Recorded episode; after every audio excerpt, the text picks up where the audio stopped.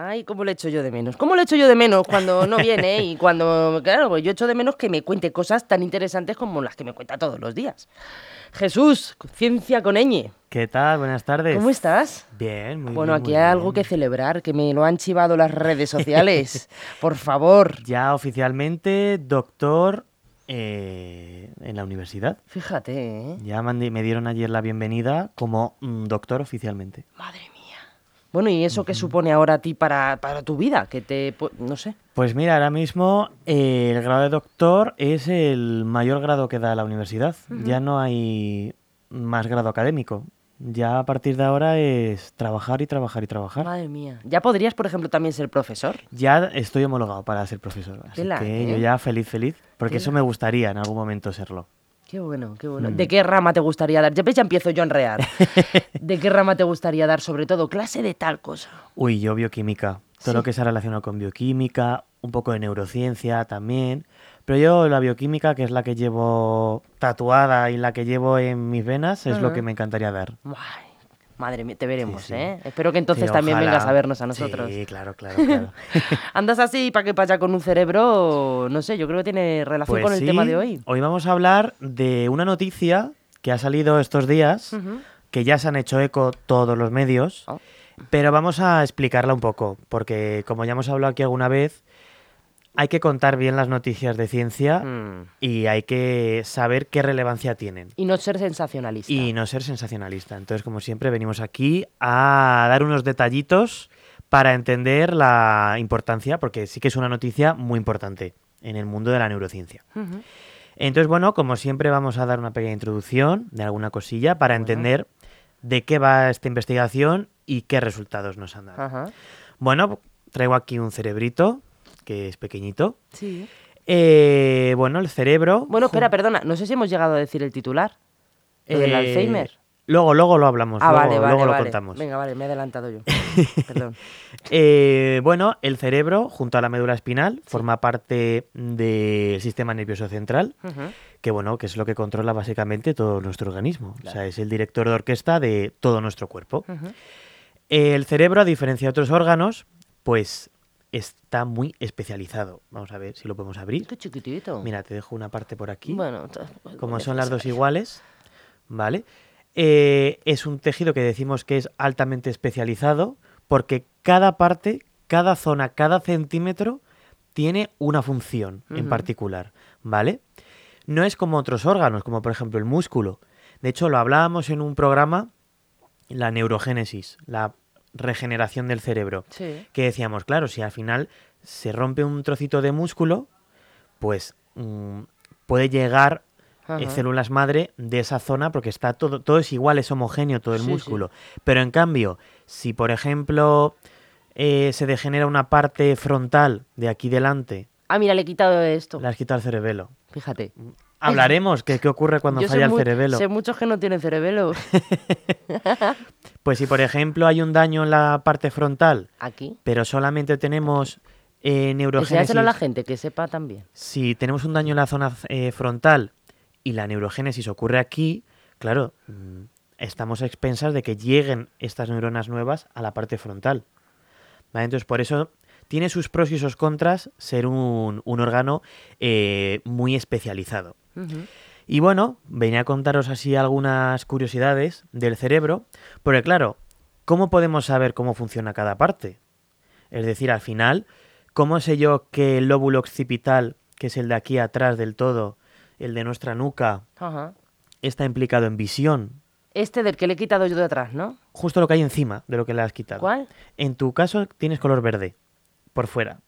Ah, mira, pues esto, este trozo de aquí. Ese trozo de ahí está implicado en visión. ¿Cómo sabemos que eso está implicado en visión? Aquí donde tenemos el hueso este. Eh, justamente debajo de lo- del hueso occipital Sí. tenemos el lóbulo occipital, que es el que entre sus funciones está el control de la vista. Ah, Y dices, ¿cómo sabemos nosotros eso? Bueno, pues nos han ayudado dos herramientas principales. La primera, los accidentes. Y tú dirás, Mm. ¿cómo que los accidentes? Pues mira, hay muchos casos en la historia de la neurociencia en el que ha habido un accidente en el que alguien se ha clavado algo o se ha, voy a utilizar esta palabra, perdóname, se ha reventado una parte de la cabeza y ha afectado al cerebro de esa zona y de repente esa persona estaba vivita y coleante, pero tenía algún problema. Por ejemplo, eh, hay un caso en el que una persona tuvo un accidente y se rompió el hueso occipital. Bueno, de repente esa persona tenía problemas de visión. O personas, hay un caso muy famoso de una persona que se le atravesó una tubería aquí cercano de los lóbulos parietales, creo que era precisamente el izquierdo, esa persona estaba, vamos, o sea, no tenía ningún problema más que no podía hablar. Pero el resto de funciones de su cuerpo Fíjate. estaban intactas. Y luego también tenemos otra, Pero también qué curioso que te toque ahí justo exactamente. efectivamente, y que, y que afecte solamente a una cosa muy particular, Vaya. que es el habla. Y bueno, el habla ya hablaremos en el futuro, porque tenemos dos áreas que tú las tienes ahí localizadas, un poquito parietal, eh, en la zona lateral, ¿vale? Aquí se ven las zonas azulitas, aquí abajo. Tenemos dos áreas, ¿vale? Broca y Guernique, que cada una controla una cosa muy particular del habla. Una es... eh, Una, la- la- como la que la bandera de España. Efectivamente, un poquito más hacia en medio. De la, estos Ah, colores aquí un poquito más en medio. Ya, ya. Ahí tenemos un área que regula precisamente que nosotros utilicemos la palabra correcta con el significado correcto. Eso es fuerte. Es decir, que yo, por ejemplo, te diga, ese micrófono es negro. Eso es lo que yo estoy pensando. Pero realmente yo te diga, vaca bebe agua. Pero quieres decir, ese micrófono es negro. Y yo estoy pensando que estoy diciendo el micrófono es negro. Pero, ¿Y eres consciente y te das cuenta de que estás diciendo otras palabras? ¿O crees que lo estás diciendo bien? creo que lo estoy diciendo bien. Ah. La persona a la que le estoy hablando es la que se da cuenta que estoy hablando mal. O sea, eso es fuerte. Otra herramienta que hemos tenido es la epilepsia. Nosotros podemos saber en qué zona del cerebro está ocurriendo un foco epiléptico. ¿Vale? Pues si ese foco epiléptico ocurre en una zona particular, se altera la función de esa zona y tenemos un síntoma específico. Ya hablamos en su momento del famoso paciente HM que tenía esas epilepsias tan graves que les tuvieron que estirpar prácticamente todo un lóbulo temporal y no tenía memoria. Pero él vivía tan normal, tenía todas las funciones corporales intactas menos la memoria. Tan a gusto estaba. Entonces, bueno, voy a contaros algunas zonas así por curiosidad, ¿vale? Y ya nos metemos en el tema de hoy. Venga. Bueno, pues no sé si se verá bien en la cámara. En toda la zona superior es lo que llamamos corteza, todo lo que rodea a nuestro cerebro. Bueno, pues en la zona de arriba superior tenemos parte de la corteza motora. ¿Vale? En nuestro cerebro hay una zona esencial, que es el tálamo, que es un poco lo que aquí en medio está como más clarito, esta zona de aquí, Ah, que la es la zona integradora de todas las señales de nuestro cerebro. Integra todo lo que ocurre y regula cómo salen del cerebro. Ya, ya, ya. Entonces, yo quiero, mira, el ejemplo, estoy cogiendo el cerebro. ¿Cómo funciona el movimiento? Pues tengo unos músculos de la mano que se tienen que contraer para agarrar y otros que se tienen que em, relajar. ¿Vale? Esto es como cuando hablábamos de en el, en el instituto, no sé si se llama. Si yo, contra, si yo hago así, se contrae el bíceps, pero se relaja el de atrás para que pueda subir el brazo. Entonces, claro, están ocurriendo dos movimientos, una contracción y una relajación Sí. esa información, si vamos para atrás, músculo, iríamos a la médula y de la médula vamos a la corteza motora. Entonces, la médula induce contracción, es la que le dice al músculo contraete, pero a la médula la información se la manda la corteza. Y la corteza le manda la información el tálamo. Madre mía, ¿eh? ¿Quién Para un simple movimiento. Para un simple movimiento. Ahora viene una pregunta, de estas preguntas que ahora mismo la, la ciencia no tiene respuesta, que es ¿y quién inicia el, el tálamo? O sea, Claro. yo digo, quiero mover el brazo, pero ¿quién está iniciando el primer, la primera neurona que se activa? La, la más rápida, como siempre. No lo sabemos. O sea, es, Los de la derecha. es la conciencia. Y a día de hoy no sabemos cómo funciona la conciencia. Un acto voluntario. ¿Vale? Porque al final los sentidos, pues es fácil. Porque la activación viene de fuera, ¿no? Vemos, pues se traduce en imagen. Tocamos, se traduce en sensaciones. Pero ¿y el pensamiento? ¿Quién inicia el, el pensamiento? Bueno, em, tenemos algunas cosillas más particulares, porque claro, contraer el músculo, dices, bueno, contraigo así, Sí. muy a lo bruto. Pero ¿y el control fino del movimiento de contraigo, pero que no tiemble, que se contraiga precisamente unos dedos, otros. ¿Quién es esa regulación fina? La que hila fino. Lo que hila fino, esa, esa contracción. Pues es una zona que aquí se ve muy poquito, pero como es tan pequeño, ¿vale? Que son los el circuito de los ganglios basales. Ganglios basales los estoy nombrando porque luego hablaré de una enfermedad en la que están alterados. Ah, ¿Vale? Entonces, tenemos médula, corteza y ganglios basales para todo un poco lo motor. pero se lo voy a enseñar a la gente dónde están Cosas motoras. basales.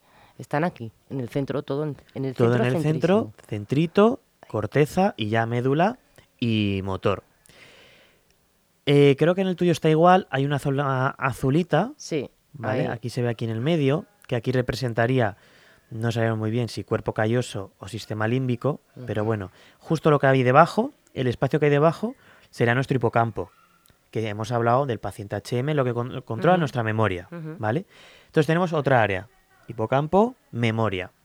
Y luego ya algunas otras que a lo mejor nos suenan, como hipotálamo, hipófisis, que son áreas cerebrales que controlan muchísimas cosas, entre ellas, por ejemplo, la temperatura corporal, o son los que regulan nuestros ejes endocrinos, nuestras hormonas, cómo funcionan, vienen del cerebro.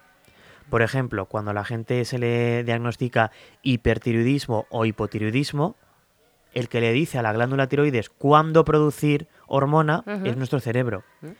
Quien le dice a nuestros eh, al ovario o al testículo cuándo producir hormona es nuestro cerebro, ¿vale? Entonces todo eso está metido y en zonas específicas de nuestro de nuestro cerebro. Ya, ya. Entonces, en neurociencia podemos catalogar las enfermedades que afectan al cerebro en dos grupos, las que son neurodegenerativas y las que son neuropsiquiátricas. Degenerativas, como su nombre indica, son enfermedades que se basan en una muerte progresiva de una zona particular del cerebro. Y psiquiátricas, aquellas que afectan a nuestro comportamiento, ¿vale? Sí. Hoy nos vamos a ir a las degenerativas. Vale. Tenemos Oye, sepárame esto, es que no sé, y me está dando la intriga. ¿Cómo, cómo se quita? El qué? Pues sepáralo todo, porque no hago más que darle que te pego. No se puede, ¿verdad? Para en parte, sí, es que está Ah. como encajado. Qué gusto. A ver, aquí está una parte. Esto para que ustedes se vayan quedando con el tema. Sí. Acuérdense, vam- hay dos tipos. Una que es la psiquiátrica y, Y otra otra la dege- degenerativa. eso y hoy vamos a hablar de la degenerativa Eso del es. cerebro. Eso es. Que Mira, es, pues eso, que se descompone así un poco en partes. Claro. Y una de ellas, de todas las partes estas que yo estaba intentando descomponer, pero por mi juventud no podía, pues, pues claro, no se podía. Pero ha llegado aquí Jesús, Y el lo- doctor, y y me lo ha destruido el cerebro. Así es que, por favor, Jesús, esa degenerativa, explícanos. Vale. Os voy a nombrar cuatro, simplemente nombrarlas, y nos metemos en la noticia de hoy. Venga. ¿De acuerdo? Primera de ellas, tenemos la enfermedad de Alzheimer. ¿Vale? En la enfermedad de Alzheimer ocurre una degeneración del hipocampo, que era lo que decíamos que estaba aquí en medio, y de la corteza, en esta vez no es motora, sino es una corteza que se llama asociativa, que son las áreas de la memoria. Vale. Hipocampo, memoria a corto plazo, Mm. y corteza asociativa, ese es esa memoria más a largo plazo. Vale. Entonces, claro, ya con esas pistas y lo que sabemos comúnmente de esta enfermedad, Sí. pues afecta principalmente a la memoria. Eso es. A largo plazo empieza a propagarse por el resto del cerebro y entonces eso implica que aparecen otros síntomas y otras y bueno, otros tipos de síntomas por cómo se van afectando otras áreas cerebrales. Tenemos la enfermedad de Parkinson. Ay, En la enfermedad de Parkinson degenera un trocito de esos ganglios basales de los que hablábamos. Claro, ¿cuál es el, primer, el principal síntoma que se nos viene a la cabeza del Parkinson? El temblor. claro. Claro, si no tenemos un área del cerebro que regula esa contracción fina, esa Claro. regulación fina del movimiento, siempre tenemos, El temblor. no llegamos a em, controlar correctamente el movimiento. Ya. De hecho, aquí hay una curiosidad, eh, un profesor mío de la carrera nos contaba que había una forma de diagnosticar el Parkinson, Ah, sí. porque por ejemplo el Alzheimer, a día de hoy, el único diagnóstico 100% fiable, lamentablemente, es post-mortem. O sea, no podemos diagnosticar nunca 100% el Alzheimer eh, porque no tenemos todavía las herramientas, porque al final tenemos que ver en el laboratorio el Sí. cerebro. Y claro, no podemos Mm. sacar un trocito de cerebro de una persona. No se puede hacer con un escáner ni con nada de eso. A día de hoy no tenemos escáneres tan finos para llegar a ver ese, ¿Y esas cómo, ¿Y cómo le dicen a una persona, usted tiene Alzheimer? ¿En qué se basan? Pues porque se cumplen una serie de requisitos que nos... Subjetivos. Son objetivos, pero no son 100% eh, definitivos. Podemos decir que es un 90, un 80% definitivo. O sea, que una persona podría fingir tener Alzheimer. A ver, ahí sería complicado, porque hay- sí que hay algunos marcadores que podemos mirar, por lo que me dices tú, en escáneres, en resonancia, Mm. nos pueden dar pistas de que podría ser ese, esa patología. Vale, vale. Entonces, eh, el Parkinson, una forma muy interesante es precisamente utilizar esa especificidad del cerebro. Porque Esto que no puede ser. Si no me dejes a mí nada en la mano, anda. si, tene- si es la regulación del movimiento, bueno, si yo me pongo a andar de manera normal y soy una persona que tiene Parkinson, me costará lo que llamamos discinesia. Es como que el movimiento es extraño. Pero si yo a esa persona de repente le digo que tiene que ir pisando las baldosas voluntariamente, de repente anda estupenda. ¿Por qué? Porque hemos cambiado el área cerebral. Ya no usamos el movimiento, la regulación involuntaria, sino que ahora estamos pensando qué movimiento quiero hacer. Fíjate. Entonces eso implica, eh, es, un, es un poco como prueba de, de Parkinson. Ya. Tenemos otra que es el Huntington, ¿vale? Esta sí que afecta un poco a todo el cerebro. Aquí eso es una, es una enfermedad que es puramente genética. Además, es una enfermedad que aparece la mutación y sí o sí se va a desarrollar la enfermedad. Lo que llamamos una enfermedad con un 100% de penetrancia. Es decir, hay mutación, hay enfermedad. No hay opción. Y bueno, empieza, es una degeneración. Lo que pasa es que aquí sí que empieza por áreas eh, motoras. De hecho, el principal síntoma es lo que se llama una corea. Una corea es un movimiento espástico Mm. involuntario. Entonces es el, tipo, el típico síntoma de esta enfermedad. Y por último tenemos la ELA, esclerosis eh, lateral amiotrófica, que de hecho su propio nombre, si lo analizamos, qué significa es lo que, es lo que nos dice. Lateral, porque la médula hay dos zonas, la lateral es la que cont- controla la, parte motora. Esclerosis porque es un endurecimiento. Y amiotrófica lleva relación a que se mueren los músculos asociados al movimiento. Entonces es una enfermedad en la que degenera la médula en este caso, no es tanto del cerebro, sino es más de la médula, y acabamos perdiendo esa movilidad de- del cuerpo. Bueno, pues con todo, con esta introducción, vamos a hablar un poco del, del tema de hoy. Así que si quieres que pongamos la Por favor, cancioncita. por favor, vamos a poner lo que de- sea, lo que inicio. sea, ahora mismo lo que sea. Vamos a por ello.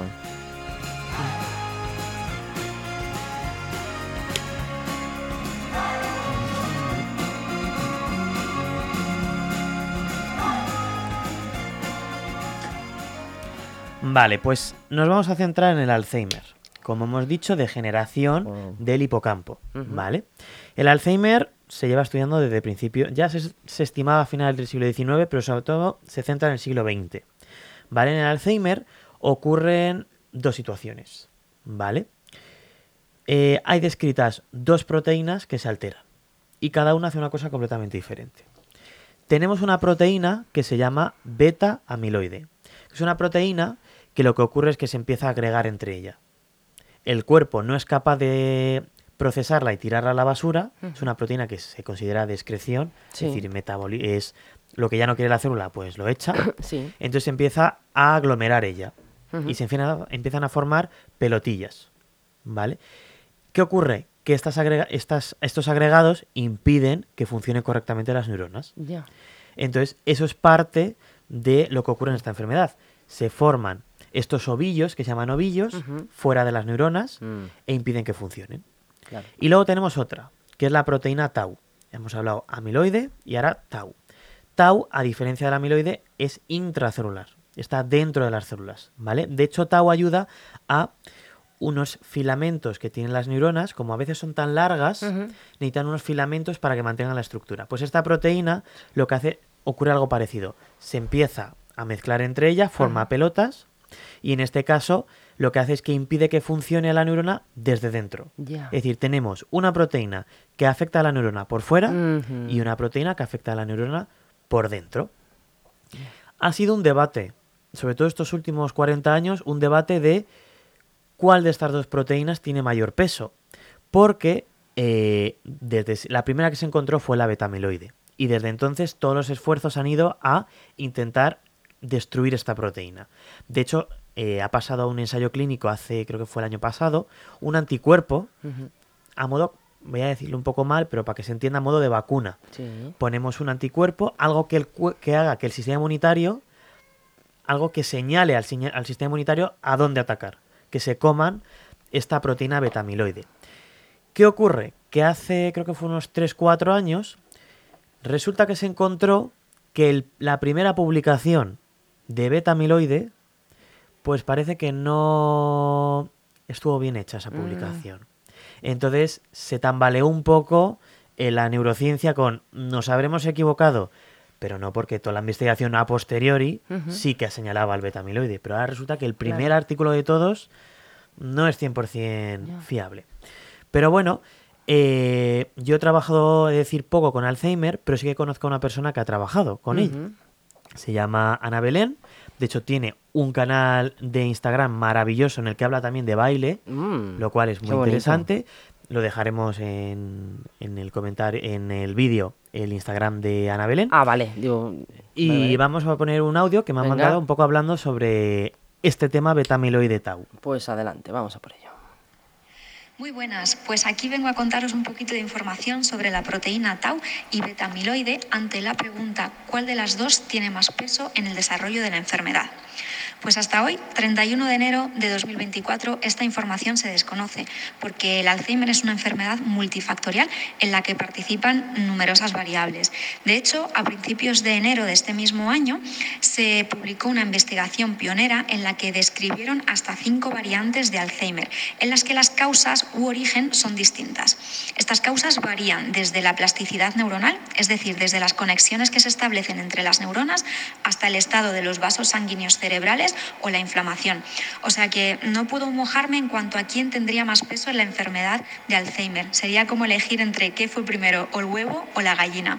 Sin embargo, sí que puedo darle una medallita más a la proteína tau en cuanto al uso que se le está dando como biomarcador, es decir, como molécula informativa sobre el estado de la salud cerebral. Y esta información proviene de un estudio que se está haciendo en el Centro de Investigación Barcelona Beta, en el que se ha visto que alteraciones en los niveles de fosfotau 181, fosfotau 217 Ahora y fosfotau ¿Qué es 231 esto de fosfotau? son capaces de detectar la fase preclínica del Alzheimer. Es decir, nos permitirían hacer un diagnóstico temprano de esta enfermedad. Estas alteraciones de fosfotau ocurren cuando los cambios de beta amiloide aún son muy sutiles y no los podríamos detectar. De tal manera que se podría utilizar como un biomarcador de diagnóstico temprano y comenzar a hacer las acciones necesarias en cambios de estilo de vida, hábitos saludables, etcétera. Vaya tela, ¿eh? Tremenda. Sí, resulta, Tremenda. Resulta que, claro, muchas de estas enfermedades neurodegenerativas no hay síntomas hasta que en, algunas, como el Parkinson, Sí, sí. no ha muerto hasta el 80% de esas neuronas. Entonces, claro, detectarla de forma temprana estas enfermedades, pues sería eh, algo importante. Y parece que tau eh, tiene más relevancia que betamiloide detectarlo en sangre. Ojo, que es lo, lo chulo de este estudio. Bueno, pues eh, la publicación que ha surgido ahora es que antiguamente para alguna para cuando faltaban hormonas, pues eh, en este caso hormona de crecimiento, eh, antes de los- del año 2000 que se prohibió totalmente, se utilizaba hormona de crecimiento de personas que habían fallecido. Porque como la hormona de crecimiento se produce en el cerebro, ¿vale? En una de estas áreas que hablábamos, hipotálamo, hipófisis, claro, para poder inyectar a una persona hormona de crecimiento, la única fuente es el cerebro de otra persona. Entonces se utilizaba hormona de crecimiento de cadáveres. Se iba a las morgues, se sacaban estas áreas cerebrales, se extraía la hormona de crecimiento y se inyectaba a las personas que no tenían. ¿Qué ocurre? Que hay unas enfermedades que se llaman priónicas, es decir, son enfermedades de unas proteínas muy raras que eh, harían como efecto dominó. Es una proteína que se pliega mal, se empieza a conglomerar, pero no solamente se pliega mal, sino que hace que se plieguen mal las de alrededor. Entonces como que se va expandiendo. Eh, a raíz del descubrimiento de estas enfermedades, y que se transmiten, claro, de cerebro a cerebro, se dejó de usar cerebro de, de, de- De personas que habían fallecido. De hecho, nos sonará las enfermedades de las vacas locas, Claro. porque en las vacas tenían una enfermedad parecida, la enfermedad espongiforme bovina, encefalopatía espongiforme bovina, que era esto. Entonces, claro, comer sesos de un animal que tenía esta Mm. enfermedad podía acabar conduciendo a una enfermedad en las personas que se llama Creutzfeldt-Jacobs, que es un tipo de... Lo mismo que tenían las vacas, pero en humano. ¿Qué ocurre? Que se había dudado si el Alzheimer podría actuar como enfermedad priónica. Mm. Porque claro, estas proteínas ocurre lo mismo. El beta-amiloide o tau se están mal estructuradas y se reestructuran entre ellas. Sí. ¿Qué ha ocurrido? Que se ha publicado ahora un estudio en el que ocho pacientes a los que se les puso hormona de crecimiento allá en los años 80, ahora han desarrollado Alzheimer. Y son, y precisamente, los donantes de esta hormona de crecimiento tenían Mm. beta-amiloide. Entonces se propone que han desarrollado Alzheimer porque se lo ha transmitido Claro. estas personas. Podría ser como las- una hipótesis. una hipótesis. Estaba, me- se, se hipotetizaba, ¿eh? o sea, no es una cosa súper Fíjate, y ponen ese titular que ahora habrá gente que ni se acerca a gente que tenga Alzheimer, por si se lo o sea, el titular es, el Vamos, Alzheimer que- es eh, contagioso. Qué fuerte, Y es ¿eh? como, a ver, es un caso muy particular. Qué fuerte. Es fuerte. Pero oye, nos da pistas un poco también a la hora de cómo se propaga, cómo funciona la enfermedad, Ya. nos da muchas pistas. De hecho, ya para acabar, como comentaba la compañera, la, el, el origen del Alzheimer es incierto, o sea, Sí. porque es una enfermedad multifactorial, y de hecho ya a mediados del siglo XXI, creo que fue como por 2010 o así, aparecían eh, artículos que proponían que incluso había un origen infeccioso de la enfermedad, porque se encontraban esporas, se encontró esporas de hongos en pacientes con Alzheimer. Se propone ahora enfermedades gingivales, es decir, infecciones de, en la boca, en las encías, que podrían ser un factor de riesgo para desarrollar Alzheimer. Es que cada día el Alzheimer es una de estas enfermedades que cada día aparecen, o sea, mm, ventanas, puertas, preguntas, todo, todo Sí, nuevo. sí. Pero bueno, poco a poco van saliendo a la luz este tipo de artículos que nos van dando información que podemos utilizar en el futuro un poco para ver si encontramos ya algo que nos ayude a controlarla, si no curarla. la Madre mía, Jesús. Jolín, pues me has dejado de piedra, te lo digo de verdad. Y sobre todo que, mira, desde aquí, que por favor, lo- cuidadito con los titulares, por favor, ¿eh? Sí, por favor. Por favor, vamos a preguntar a gente que entiende para escribir, a poder ser. Eso es. Jesús, un placer, como siempre, muchísimas Igualmente, gracias. Y nada, a seguir contando ciencia. Nos vemos la que viene. Efectivamente. Sin falta. Un besito, Un besito, gracias. hasta luego.